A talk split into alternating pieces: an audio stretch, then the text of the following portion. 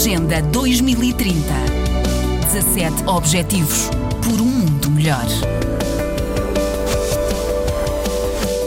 As eleições em Moçambique podem levar ainda a uma maior diminuição do espaço de liberdade pública no país. É o que receia o diretor executivo da Joint, a plataforma das organizações não governamentais. Simão Tila esteve há umas semanas em Lisboa para participar num workshop, num encontro de trabalho organizado na Gulbenkian pela plataforma portuguesa das ONGs. Em entrevista à RDP África, apontou os maiores desafios? Eh, como sociedade civil são vários, eh, porque nós eh, representamos os sem voz e, e, e, principalmente este ano é um ano muito desafiante. Estamos, a, a, a, estamos num ano eleitoral.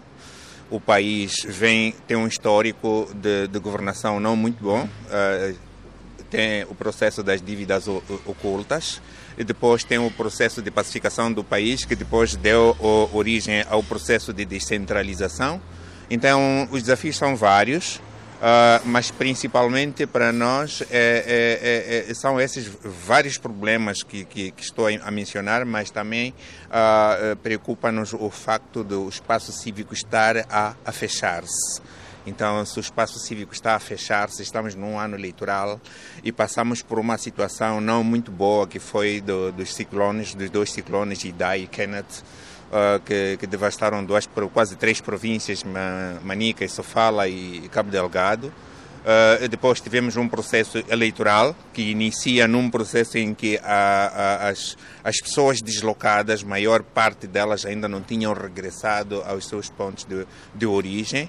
Então há, há vários problemas que nós temos no país a, a exploração dos recursos naturais também uh, levanta uh, outros desafios? Yeah. A, a, exploração dos recursos naturais levanta outros desafios, uh, porque, como, como se sabe, a, nós temos problemas sérios de.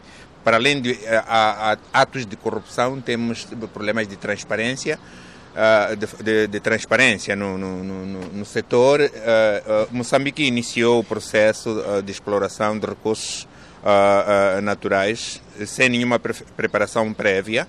Uh, e depois tem esses problemas todos que concorrem para que nós não estejamos numa boa posição, em, em tanto que país com vários recursos naturais, mas que uh, o, o, povo não tira benefícios disso. Se for a tirar, vai tirar a longo termo, porque é por falta de, de gente preparada, de pessoas preparadas tecnicamente né, e politicamente preparadas para poderem uh, desenvolver esse, esse, trabalho. Ao nível dos direitos humanos como, como um todo, uh, também muitas preocupações, desde desde uh, os mais elementares aos mais, uh, digamos, complexos? Ah, naturalmente, naturalmente uh, esta componente é, é, é mais preocupante. Uh, como, como, como se sabe, o, nosso, o nosso país é um dos campeões na, na ratificação de, de, convenções e tratados, mas temos um grande desafio no processo de domesticação. Então, desde os elementares, quer dizer, estamos numa, numa situação não muito boa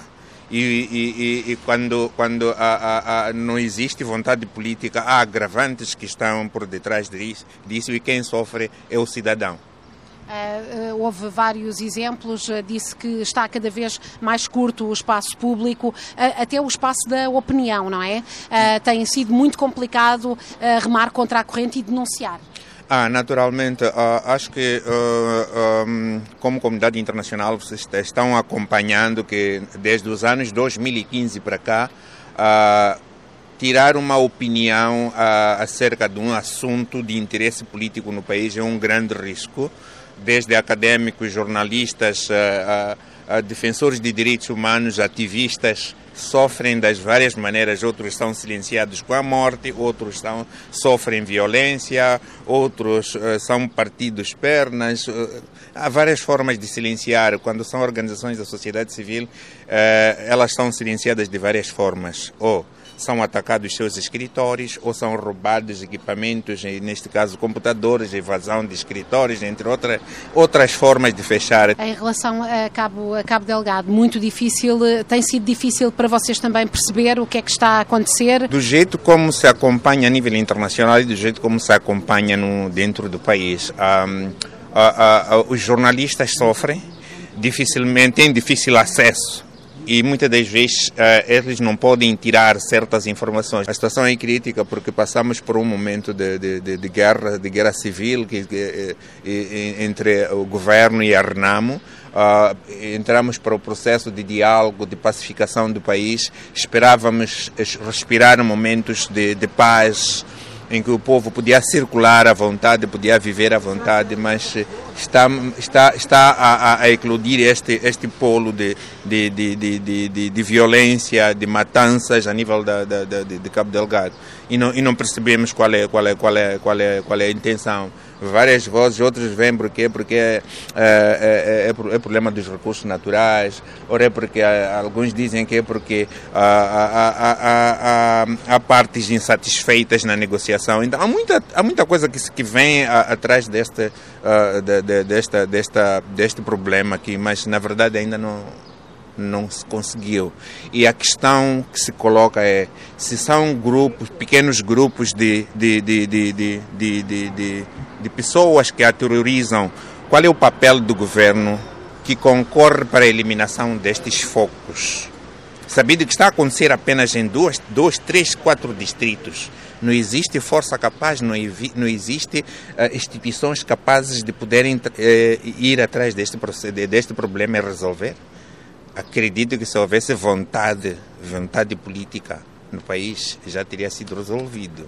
Se se fala de pequenos grupos, o exército moçambicano é composto por quantos por quantos, quantos soldados nós temos. Simão Tila, o diretor executivo da Joint, a plataforma que reúne as organizações não governamentais de Moçambique, aqui em entrevista à RDP África. Agenda 2030. 17 Objetivos por um mundo melhor.